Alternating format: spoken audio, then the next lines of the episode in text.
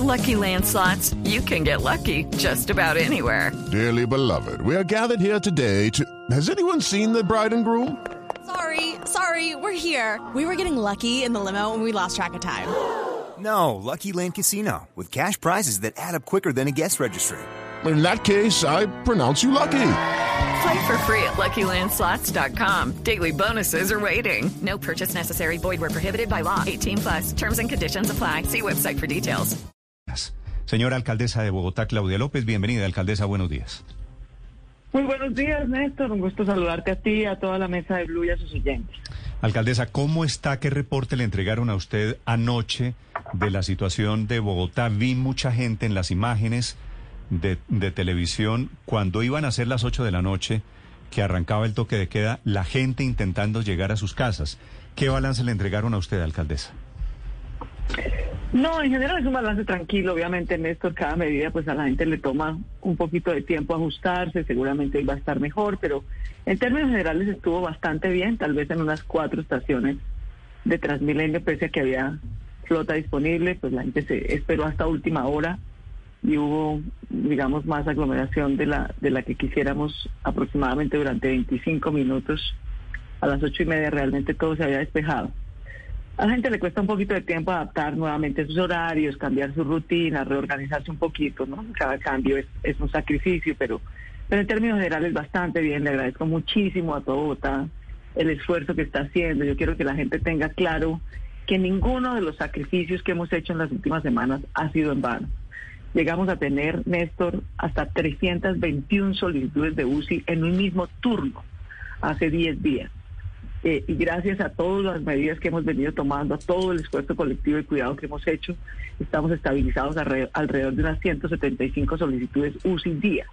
Eso es alto, pero es manejable. Lo que pasa es que nos venía creciendo al doble cada semana. Hace cerca de 20 Ah, días esto- empezamos más o menos en 50, luego pasó a 100, de 100 pasó a 200, de 200 pasó a 321. Si hubiéramos seguido ese ritmo, pues francamente ya estábamos colapsados. Un poco lo que está pasando en Medellín, que es muy doloroso, y les mandamos un, un gran abrazo, porque no es que haya estén haciendo nada mal, es que este virus está profundamente agresivo y esta tercera ola, como lo estamos viendo en Colombia y en el mundo, está siendo la más drástica. Entonces, sí hemos logrado estabilizar el ritmo de crecimiento del virus, estabilizar el ritmo de solicitudes de UCI, de manera tal que, como siempre lo hemos hecho, logremos asegurar que tanto quien necesita cuidado COVID o no COVID lo encuentre oportunamente. Eso quiere decir, alcaldesa, si le entiendo bien, estas medidas, las cuarentenas, los toques de queda, ¿sí están sirviendo para el tema, para el manejo de la pandemia? Totalmente, totalmente. Si no hubiéramos empezado desde hace tres semanas a tomar medidas de cuidado, ya estábamos al 100. Pues porque lo que te digo, veníamos a ese ritmo. De 50 UCI diarias a 100 subió, o sea, se duplicó en cuatro días. Luego pasó a 200 en seis días. Luego pasó a 321 en cinco días. Entonces, si hubiéramos seguido ese ritmo, ya estábamos al 100. Entonces las hemos logrado bajar y estabilizar, estamos pudiendo atender a la gente y estamos haciendo una toma masiva de pruebas. Tal vez el, el- la ayuda ciudadana, aparte de trabajar cuatro días, estamos trabajando lunes, martes, miércoles y jueves hasta las ocho de la noche, quedarnos en casa cuidándonos tres días, es que hicimos todo un operativo, llamamos Megapras, lo llamamos internamente nosotros, eh, tenemos 178 puntos de tomas de pruebas. Bogotá es la ciudad que más gente asintomática identifica. Eso es buenísimo, porque quiere decir que estamos haciendo pruebas que a la gente la, la logramos identificar cuando no tiene síntomas, pero está transmitiendo virus, que es lo que hace que se nos disparen los contagios, y la estamos pudiendo aislar oportunamente. De manera que todos los esfuerzos, el que me esté oyendo que tenga algún síntoma, por favor, tan pronto tenga síntoma, procure quedarse en casa. Si durante tres días seguidos sigue teniendo el síntoma, debe tomarse la prueba y debe reportarse a su médico. Puede pedir a su EPS asistencia domiciliaria, que es el primer paso que se da. Si por alguna razón su EPS no se lo da, puede solicitarlo al 123. Eso, que los sintomáticos a máximo el tercer día se tomen su prueba, se aíslen, soliciten cuidado domiciliario, nos ayuda mucho a evitar que el virus crezca y a cuidarlos bien. Por lo que lo que nos indican las encuestas y estadísticas que tenemos de los hospitales es que los pacientes que empiezan a sentirse mal, si llegan dentro de los cinco primeros días máximo, tienen un gran chance de que los cuidamos bien y salgan, salgan adelante. Sí. Pero si se demoran más de cinco días, en pedir atención médica y llegan ya muy graves a urgencias, tienen desafortunadamente un chance de no lograrlo muy alto. Señora alcaldesa, con estas cifras que usted tiene en la cabeza, que ve todos los días, ¿cuándo llegamos al pico, al tope, a la cresta de la ola? Eh, es- estos sacrificios de cuarentenas, de toque de, queda, ¿deberían ir hasta cuándo? En eso tenemos una gran incertidumbre en este momento, digamos. Nosotros tenemos proyecciones. En principio te podría decir que las modelaciones que estamos viendo nos dicen que entre la última y la primera semana de mayo podría ser el punto más difícil. Pero ¿por qué tenemos esta vez una gran incertidumbre? Nosotros aquí tenemos, y le agradezco profundamente, además del Comité Epidemiológico Nacional, Bogotá cuenta con el apoyo generoso, porque ellos lo hacen con sus propios recursos, de tres grupos de investigación, uno de la Universidad del Rosario, otro de la Universidad de los Andes eh, y otro que tenemos con la doctora Zulma Cucunúa y el equipo de salud pública. ¿Cuál es la incertidumbre que tenemos en este momento? Que como tenemos confirmadas dos nuevas cepas circulando, la británica y la brasilera, que sabemos que son muy agresivas, que en parte están influyendo, pero no sabemos qué tanto. No sabemos si está en un ritmo acelerado de volverse predominante alguna de esas cepas o no. No tenemos cómo saberlo, francamente. Entonces, eso nos da un margen de incertidumbre. Porque si, si, si pareciera como hasta ahora que las cepas están circulando, pero no son las predominantes y por lo tanto no nos va a pasar algo como lo de Brasil o el Reino Unido. Entonces quizás en máximo dos semanas pasemos este pico. Pero si además de circular se están volviendo predominantes, esto se va a alargar y se va a empeorar. Entonces la verdad es que en principio dos semanas más, pero tenemos ese margen de incertidumbre y lo estamos monitoreando todos los días. Eh, alcaldesa, precisamente sobre las cepas, eh, el estudio que hizo la Secretaría de Salud eh, tomó muestras desde diciembre, enero. Eh, ¿Ustedes saben la cepa británica desde cuándo está circulando en Bogotá?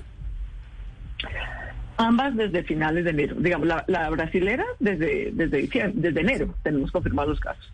Desde enero, principios de enero, tenemos confirmados los casos. Y, le, y, Y le, la, y la británica, desde febrero, tenemos confirmados casos. y le quería preguntar sobre la posibilidad de una cuarentena más estricta como la que tuvimos al principio de la pandemia. Eh, no sé si con el paso del tiempo, con lo que hemos aprendido todo este año, ustedes eh, parece que la descartaran cada vez más. Eh, ¿Es así o, o, no, la han de- no la han dejado por fuera de las posibilidades en la mesa?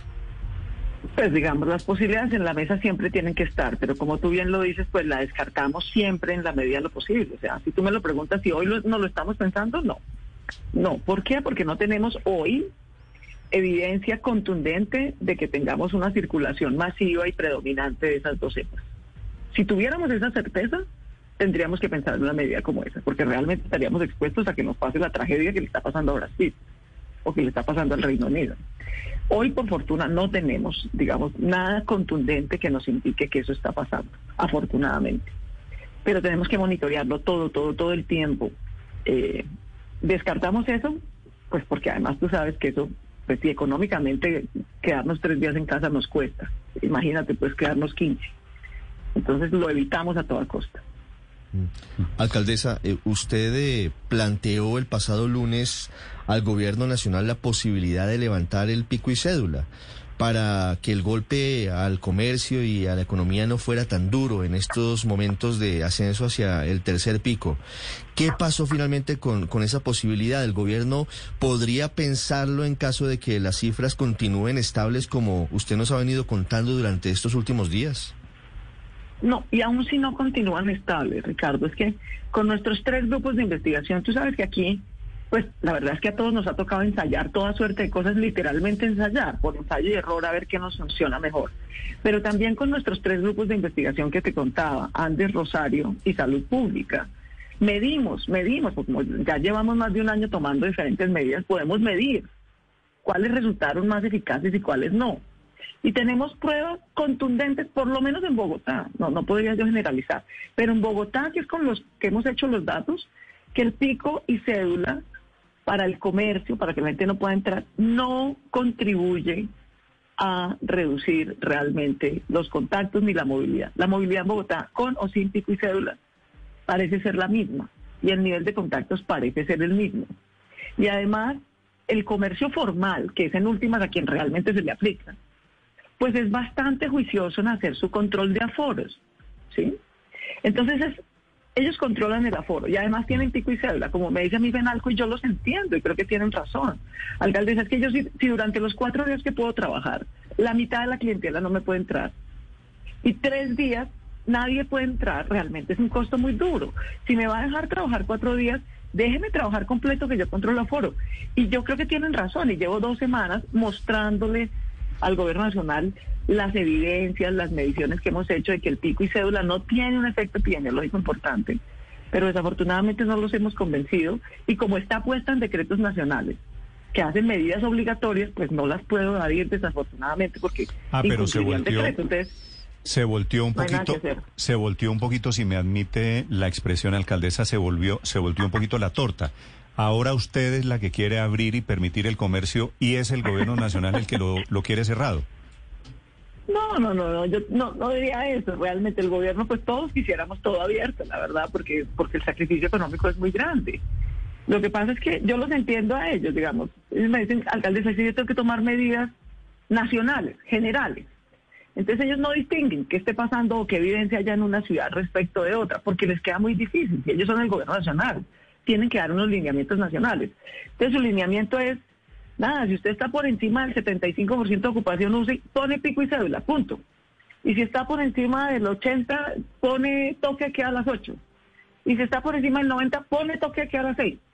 No me acuerdo si es así exactamente, pero es algo más o menos así. Entonces, ellos tienen que Así tomar es, lineamientos nacionales, pero nosotros tenemos evidencia en Bogotá de que el pico y cédula, cuando la gente puede trabajar en esos cuatro días, más es el sacrificio económico que causa que la ayuda epidemiológica que aporta. Alcaldesa, quiero preguntarle de la escasez de vacunas. Tengo enten- ent- entendido, perdón, que usted se reunió anoche con las EPS. ¿Cómo le fue?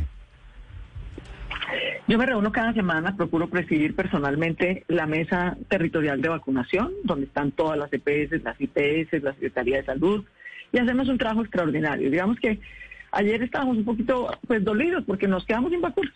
En Bogotá no quedan sino 35 mil vacunas hoy. El resto son o reservas para segundas dosis o pues puchitos muy chiquitos pues de agendamiento que está terminando. Pero realmente hoy hay gente que se quisiera vacunar, mayor de 65 años, más de casi 300 mil personas, y no las podemos vacunar porque no tenemos vacunas. Nos tocó reagendar para después del 28 de abril a todos los que tenemos que poner de segunda dosis de Sinovac, porque tampoco hay segunda dosis de Sinovac. Entonces, sí es un poquito doloroso eh, que justo cuando estamos en el momento peor de esta pandemia, cuando Colombia está reportando el mayor número de muertos, cuando estamos haciendo semejante sacrificio económico eh, y de salud, que deberíamos estar vacunando masivamente, masivamente, porque las vacunas sí sirven y yo le ruego a todo ciudadano que se la ponga. Todas son buenísimas. Pfizer, AstraZeneca, eh, Sinovac, todas son buenísimas. En el mundo los seres humanos se toman medicamentos mucho menos validados científicamente que estas vacunas. No hay que rechazar ninguna vacuna, las vacunas salvan vidas. De hecho, ya modestamente, modestamente, pero ya estamos viendo un ligero efecto en las hospitalizaciones, los fallecimientos y, y, las, y los agravamientos de mayores de 80. Y eso que no, no son sino ellos los que tienen realmente inmunidad junto con el personal médico de primera línea ahorita. Mm. De manera que vacunarse sí sirve, por favor, vacunémonos. Y por eso pues es tan doloroso que estando en la mitad del tercer pico más agresivo que está enfrentando la humanidad desde que empezó esta pandemia, tengamos que parar la vacunación en vez de acelerarla. Estas 35 mil vacunas que usted dice son las que quedan, alcaldesa, ¿a quién se las van a aplicar y cuándo? Porque, es decir, 35 mil vacunas las pone Bogotá sin problema en un día. ¿Qué van a hacer? Así es. De esas 35 mil vacunas son Pfizer para personal de segunda línea, que ha tenido muchas dificultades en vacunarse por un problema medio técnico y burocrático. Y es que aquí hay que hacer mucho, para, para resumirte el cuento, los, las EPS tienen más registradores, o sea, personal que digita bases de datos, vainas, no sé que vacunadores. Porque es que la tramitología inventada los decretos, bueno, ni te digo, pues. Entonces, hay un problema y es que para poder vacunar a alguien tiene que aparecer en mi vacuna. Sí o sí. Pero resulta que el personal médico se carga, lo carga cada IPS, cada IPS carga a su personal eh, de primera o de segunda línea en una base previa a mi vacuna que se llama PISIS.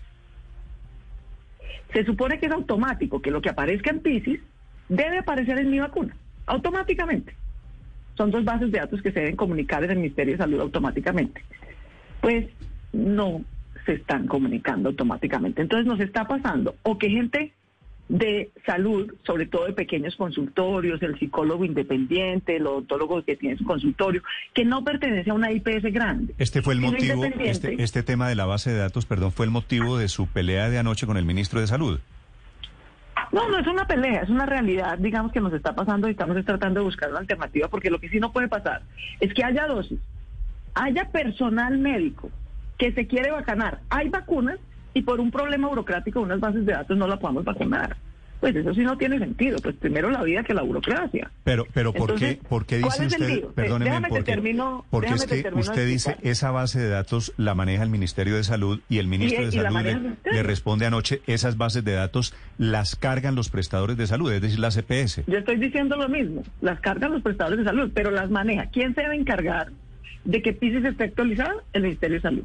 ¿Quién se debe encargar de que PISIS y mi vacuna estén sincronizadas? El Ministerio de Salud. ¿Qué está pasando? Dos cosas. Una, o no estaban cargados en PISIS. ¿Quién es responsable de eso? Cada médico y cada IPS. Entonces, algunos no estaban cargando su información y el Ministerio de Salud entonces, ha vuelto a abrir la base de datos para que se cargue. Listo. Entonces, ese problema, digamos, debería quedar solucionado hoy, porque el ministerio, hasta el viernes debería quedar solucionado, porque el ministerio volvió a abrir PISIS para que cualquier médico, psicólogo, odontólogo, enfermera, etcétera, que por alguna razón no se hubiera cargado en PISIS, se pueda cargar. Ese es un problema. Pero el otro problema es un problema de sincronización de las bases de datos. Es que aún estando cargados en PISIS, no aparecen en mi vacuna. Y si no aparecen en mi vacuna, no se pueden vacunar. Y eso le pasa a mucha gente. Nosotros que podemos ver la base de PISIS en la Secretaría de Salud, llega personal, o sea, yo he visto a gente llorando, desesperada, que me dice, pero alcaldesa, yo, yo soy psiquiatra, atiendo en mi consultorio pacientes COVID, soy personal de segunda línea, ya me cargué en PISIS, mire, abra PISIS y verá que yo aparezco ahí. Y uno la abre y efectivamente aparece en PISIS. Pero no aparezco en mi vacuna, alcaldesa. Entonces, como no aparezco en mi vacuna, no me vacuna. Yo estoy desesperado y yo también. Entonces, ¿qué decidimos anoche? Porque llevamos, esto lleva un mes, un mes, un mes tratando de que esas dos bases de datos sincronicen. Pues yo ayer dije, no, no más, no más. Yo no quiero ver un solo médico que no tenga una vacuna. Y tenemos 35 mil vacunas disponibles. Entonces, con que aparezca en PISIS, esa fue la decisión que tomamos ayer. No, obviemos el problema. Yo no sé qué problema tendrán, pues que lo resuelva pues un ingeniero de sistemas. Ese no es nuestro lío. Nuestro lío es vacunar. Pero el que aparezca en PISIS, así no aparezca en mi vacuna por un error de sincronización de las bases de datos, lo vamos a vacunar. Lo vamos a ¿Y vacunar. porque cuántas al de y esas, cuántas de esas personas pueden haber? confirmados. Pues 35 mil, no tengo, tengo 35 mil dosis guardadas un mes esperando a que se resuelva el bendito problema. Pero es decir, hay, hay Entonces, 35 no mil más. médicos y enfermeras que están en PISIS y no en mi vacuna. Correcto. Ok. O no estaban en PISIS o están en PISIS y no aparecen en mi vacuna. O sea, el desastre. El desastre. Entonces, como abrieron PISIS, pues ya debe haber, la primera parte del problema ya se debe haber solucionado. O sea, ya debe haber mucha gente que no había podido cargar su información en PISIS que ya la cargó. Listo. Pues a eso los vamos a vacunar ya, desde hoy. ¿Sí? Porque, pues, Alcaldesa, imagínate, que sí. realmente eso no tiene sentido. Yo he visto de verdad a psiquiatras, a psicólogos, a odontólogos, con lágrimas en los ojos y tienen toda la razón, desesperados de que durante un mes hemos tenido sus vacunas y no se las podemos aplicar. Sí, con lágrimas en los ojos y con toda la razón, pero, A- aquí- pero en el caso estoy de los recibiendo- psiquiatras... Estoy recibiendo, perdóneme, Paola, alcaldesa, Sí. una cantidad de mensajes, usted tiene razón, de médicos, creo que psicólogos, que no han podido inscribirse, entonces están pendientes de la vacuna por cuenta pues de una falla técnica o de un problema casi burocrático que, que se vuelve Entonces dramático. yo lo que digo es, inde- independicemos los problemas, que el que tenga que solucionar la falla técnica la solucione y sincronice las bases de datos. Pero tratemos de darle una alternativa a la gente. Entonces la alternativa que encontramos es, tiene que estar en PISI sí o sí, o sea, ese sí es el requisito mínimo, porque esa es la base de datos de personal de salud, sea de primera o de segunda línea. Entonces, bueno, por lo menos vamos a dar esa alternativa y yo confío que con eso esperaría que podamos acabar de aquí al domingo esas 35 mil vacunas para, para psiquiatras, psicólogos, odontólogos, es sobre todo personal médico independiente el que más ha tenido esa Bueno, dificultad. esta es una, una buena noticia. De aquí al domingo deberían colocarse esas 35 mil vacunas. Paola. Sí, dice alcaldesa que con que aparezcan en PISES debería ser suficiente, pero no sería suficiente con que aparezcan a secas, sencillamente con un diploma médico, eh, para que puedan vacunarse estos psiquiatras, psicólogos, odontólogos que dice están hoy con lágrimas en los ojos. Pues Paola, digamos, yo estoy de acuerdo contigo, sí. Sin embargo, pues yo soy servidora pública, también no, mucho, muchas gracias, que ya estoy corriendo un riesgo, pues que decir, que es decir, si aparecen en PISIS, aunque no aparecen en mi vacuna, hagámosle. Eh, pero tengo que tener, digamos, el PISIS es el registro nacional de personal médico, entonces tampoco me puedo saltar ese requisito porque no faltará, Paola, desafortunadamente, el que se preste a hacer trampa, vaya y imprima en una fotocopiadora un título y no sea el título, o sea, a mí me queda muy difícil, digamos, saltarme un requisito que por lo menos es que aparezcan en la base de datos médica. Alcaldesa, ¿tiene usted alguna información de empresarios que le hayan dicho que quieren comprar vacunas y meterse a esa puerta que abrió el gobierno, la de las empresas privadas eh, trayendo, comprando vacunas en el exterior para ponérselas a su gente? Ah, Pues yo casi, te puedo decir es al contrario, casi que no hay un empresario con el que yo haya hablado que no esté dispuesto a ayudar en la vacunación. O sea, todos, prácticamente todos los gremios eh, están, están listos. Ahora, uno lee el titular y dice, bueno, ya hoy pueden salir a comprar. No, es casi para el año entrante, pues, porque es después de la tercera etapa. ¿No? Sí, la resolución, dice, etapa. la resolución dice avanzada la tercera etapa, no, no dice la verdad en qué momento de la tercera etapa. Y la tercera etapa, en teoría, comienza a finales de mayo, pero el trámite resulta, en todo caso, engorroso. ¿Hay algún grupo de, de empresarios, alcaldesa en Bogotá, que, que estén dispuestos tal vez a, a hacer un consorcio, a reunirse para, para poder comprar vacunas de forma un poquito menos al detalle y más al por mayor para coordinar una vacunación eventual con la alcaldía de Sí, Bogotá? claro, claro, no. Yo he hablado con los empresarios que están en Pro Bogotá, por ejemplo, están listos para hacerlo. Eh, la Andy está lista para hacerlo. O sea, no, de verdad, te puedo decir, digamos que es más bien al contrario. Casi que no he hablado con un, con un gremio que no esté dispuesto a hacerlo. Todo el mundo está dispuesto a hacerlo siguiendo los lineamientos y en equidad, obviamente. Va a seguir siendo gratuito, va a seguir siendo con todos los estándares científicos. Eh, por cada vacuna privada hay que aportar unas públicas para que no se rompa el principio de equidad. Pero la gente está lista, la verdad, está lista. Alcaldesa, yo les quiero preguntar a usted, eh, ¿usted no se ha vacunado? ¿No ha pensado vacunarse? No, pues cuando me toque mi turno, por supuesto. Aquí hay que seguir el plan nacional de vacunación, pues porque obviamente, o sea, yo no soy, yo no soy capaz pues, de ponerme, saber que hay un médico que no se ha vacunado y yo ponerme la vacuna. No. Mm. Hay que esperar mi turno. Yo tengo 51 años cuando me toque. Sí. Y el, el hecho de que usted tenga comorbilidades, creo que las tiene, ¿no es verdad? Pues afortunadamente no. No, el, el- Afortunadamente no. Yo no, no tengo diabetes, no tengo hipertensión, El no tengo enfermedades cardiovasculares. el antecedente de cáncer no la mete en la línea de vacunación de, de la fase 3. Mm, me corchas. No sé. No sé si por ese antecedente de cáncer. El ministro Pero dijo que debía ser activo, que era, tengo. que era un cáncer Sí, activo. una persona Yo creo que es recuperada. para cáncer activo. sí. Yo creo que es para cáncer activo. Yo Bueno. pues, Pero- a Dios pero- gracias, logré superar el cáncer. Pero es interesante la pregunta que le hace José Carlos, alcaldesa, para saber, ustedes los gobernantes eh, que están expuestos, que salen, que, tiempo, sí. que, que no están encerrados en una oficina, eh, ¿esa, ¿esa decisión la tomaron en conjunto o es casualidad que todos están en la misma onda? Pues es que así, eso dice el Plan Nacional de Vacunación. O sea, a pesar de nuestro riesgo que es alto, sin duda, eh, pues no, no estamos priorizados en el plan de vacunación. Tal vez te lo digo, y yo no tengo ningún problema en esperar, en esperar, digamos, me parece que si uno hace un plan, y en eso también creo que el ministerio ha sido firme y tiene razón. El, el ministerio hizo un plan con criterios éticos y de equidad, y es un buen plan. Entonces hay que cumplirlo. Ok. La única razón, te lo digo con toda franqueza, por la que yo sí estaría tentada, digamos, a decirles, mire, salgámonos y vacunémonos todos con AstraZeneca. Mañana, todos. Porque es que no puede ser que nos están rechazando la mitad de las vacunas. ¿Cuántas vacunas hay en, eh, en bodega de AstraZeneca hoy en Bogotá, alcaldesa? No, en bodega no hay ninguna, todas se distribuyeron Sí. y nos quedan poquiticas y finalmente las logramos aplicar. Nos quedan poquitas, la verdad, nos quedan como menos de 15 mil dosis tal vez en todo Bogotá para, y ya están distribuidas y están agendadas y se van a ir poniendo. Alcaldesa, Pero el le nivel quiero... de rechazo ha sido alto. La entonces, mitad, dice usted, alcaldesa, la que- mitad de las personas que le ofrecen la vacuna la rechaza. De AstraZeneca. Esa, no, esa. La de Esa. AstraZeneca, sí. Esa por el cuento de los trombos, que no es un cuento, pero es un riesgo mínimo, mínimo, mínimo. Mucho por tomarse otro tipo de pepas que venden en cualquier farmacia corren más riesgo. Entonces yo sí les ruego a los ciudadanos, por favor, cumplan su agendamiento y pónganse la vacuna. La vacuna es lo que mejor nos va a proteger y es vacunar y continuar con las medidas de bioseguridad. Esa es la fórmula que le ha permitido a Israel, por ejemplo, salir adelante. Entonces, no rechacen la vacuna, por favor, todas las vacunas son seguras, son científicamente seguras y son necesarias para que entre todos salgamos adelante de esta pandemia. Alcaldesa, quiero preguntarle del tema del triage ético, que es como bautizaron en Medellín, al dilema de a quién le asignan una cama de cuidado intensivo.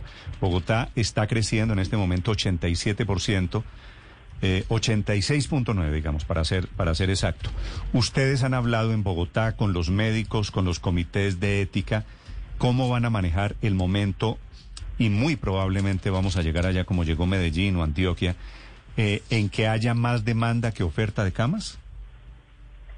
Pues los protocolos existen desde el día uno de la pandemia, eh, porque eso es parte de las, de las decisiones y del alistamiento cuando uno entra en alerta naranja que tiene que tomar, digamos, es parte del procedimiento. Así que el protocolo existe. Bogotá hasta ahora nunca lo ha tenido que aplicar. Adiós, gracias. Y al esfuerzo de todos los ciudadanos. Y, y espero que no lo tengamos que aplicar. Digamos, mucha gente se pregunta por qué desde tan temprano. Y es- ha sido, digamos, un poquito pedagógicamente que la gente dice, bueno, pero Bogotá no está al 95% ocupación UCI, entonces ¿por qué están tomando estas medidas? Pues porque el riesgo que tenemos de llegar a lo que le está pasando a Medellín y es tener 300 pacientes en cola, si Bogotá estuviera en esa situación, al nivel de población de Bogotá no tendría 300, tendría mil pacientes en cola. Mil. Entonces, pues lo que tenemos que hacer es evitar llegar allá a toda costa. Y para evitar llegar allá es que tenemos el modelo 4.3, es que estamos haciendo pruebas masivas, es que estamos tratando de identificar a la gente que está contagiada y aislarla oportunamente para que se cuide. Eh, es que, digamos, aquí pues obviamente todos los días rogamos que lleguen las vacunas porque es que lo que deberíamos estar es multiplicando la vacunación, no parando la vacunación porque no hay vacunas. Eh, todo lo que podamos hacer para evitar llegar a ese punto, pues lo estamos haciendo. Ahora, el protocolo existe, por supuesto, existe desde abril del año pasado, porque tan pronto tuvimos que entrar en pandemia, el protocolo existe. Hasta ahora Bogotá nunca lo ha tenido que aplicar y esperamos no tener que aplicarlo. Es la alcaldesa de Bogotá, Claudia López. Una pregunta final, alcaldesa, son las 7 de la mañana, 17 minutos. Hay nuevo comandante de la policía en la ciudad. ¿Está usted tranquila? ¿Qué está pasando con la seguridad en Bogotá? ¿Qué significa este relevo en la policía para efectos de seguridad que ha sido, como usted lo sabe mejor que yo, uno de los dolores de cabeza para los habitantes? Lo es, tenemos una situación de seguridad muy complicada en este momento, sobre todo por hurto a mano armada, que, realmente es un desafío muy grande y por eso estamos haciendo una campaña de desarme grandota, trabajando con los frentes de seguridad, reforzando el tema de investigación criminal para poder meter a esos bandidos en la cárcel. Y más que un relevo, es un refuerzo. Eh, y yo le agradezco mucho al presidente y al general Vargas, porque esto lo hemos venido coordinando con ambos. Y realmente es un refuerzo para Bogotá, porque llega el general Camacho, a quien yo ayer tuve la oportunidad de conocer, tuvimos nuestro primer Consejo de Seguridad juntos, tiene una extraordinaria hoja de vida, es un hombre con un gran sentido operativo, que yo creo que en eso eh, Bogotá necesita un refuerzo en este momento en su operación y patrullaje en calle y en investigación criminal para poder meter a los delincuentes a la cárcel. Y él tiene una gran trayectoria eh, y reputación en esa materia. Pero digo que es un refuerzo porque el general Gómez Heredia, a quien también le tengo mucho aprecio y respeto, hemos trabajado este año muy bien, no lo perdemos. Él pasa, él asciende a comandante de la nueva regional de policía que se creó para Bogotá y Cundinamarca. Entonces realmente Bogotá no pierde un general, queda con dos. El general Camacho, que va a ser nuestro comandante de la Policía Metropolitana de Bogotá, que tiene una gran experiencia operativa y de investigación criminal, y también el general Gómez, que va a estar desde la regional de Bogotá y Cundinamarca, ayudándonos a coordinar, porque tenemos muchas bandas criminales, por ejemplo, que operan entre Soacha y Bogotá. Entonces ahí hay que coordinar apretarlos aquí y apretarlos allá, ¿no? O entre Sabana Occidente y Bogotá. Entonces, realmente es un esquema de refuerzo a la protección de Bogotá que se adoptó desde el Gobierno Nacional y desde la Policía Nacional, lo diseñó el general Vargas, él me lo comentó desde hace varios meses y lo estamos ejecutando y creo que es una gran ayuda y nos va a servir muchísimo para seguir mejorando la seguridad de Bogotá. Alcaldesa, le agradezco estos minutos para los oyentes de Blue Radio. Néstor, para ti, para todo tu equipo, para todo Bogotá, mil gracias. Mil gracias por la paciencia, por el cuidado. Estamos pasando por una situación muy difícil. Justo cuando estamos más agotados, el mundo, no solo Bogotá, está enfrentando la tercera ola más difícil. Ayer fue el día, el peor día de pandemia en el mundo en términos de contagiados. Llevamos dos días seguidos en el peor día en muertes en Colombia. De manera que a todos mil gracias por la paciencia, por el cuidado colectivo, por, por mantenernos en este esfuerzo de salvar vidas y salvar empleos. Un gran abrazo para todos. Gracias, alcaldesa. Siete, veinte minutos en Mañanas Blue. With the Lucky Land slots, you can get lucky just about anywhere. This is your captain speaking. Uh, we've got clear runway and the weather's fine, but we're just going to circle up here a while and uh, get lucky.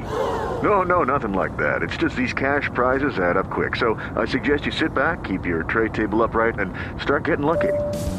Play for free at LuckyLandSlots.com. Are you feeling lucky? No purchase necessary. Void where prohibited by law. 18 plus terms and conditions apply. See website for details.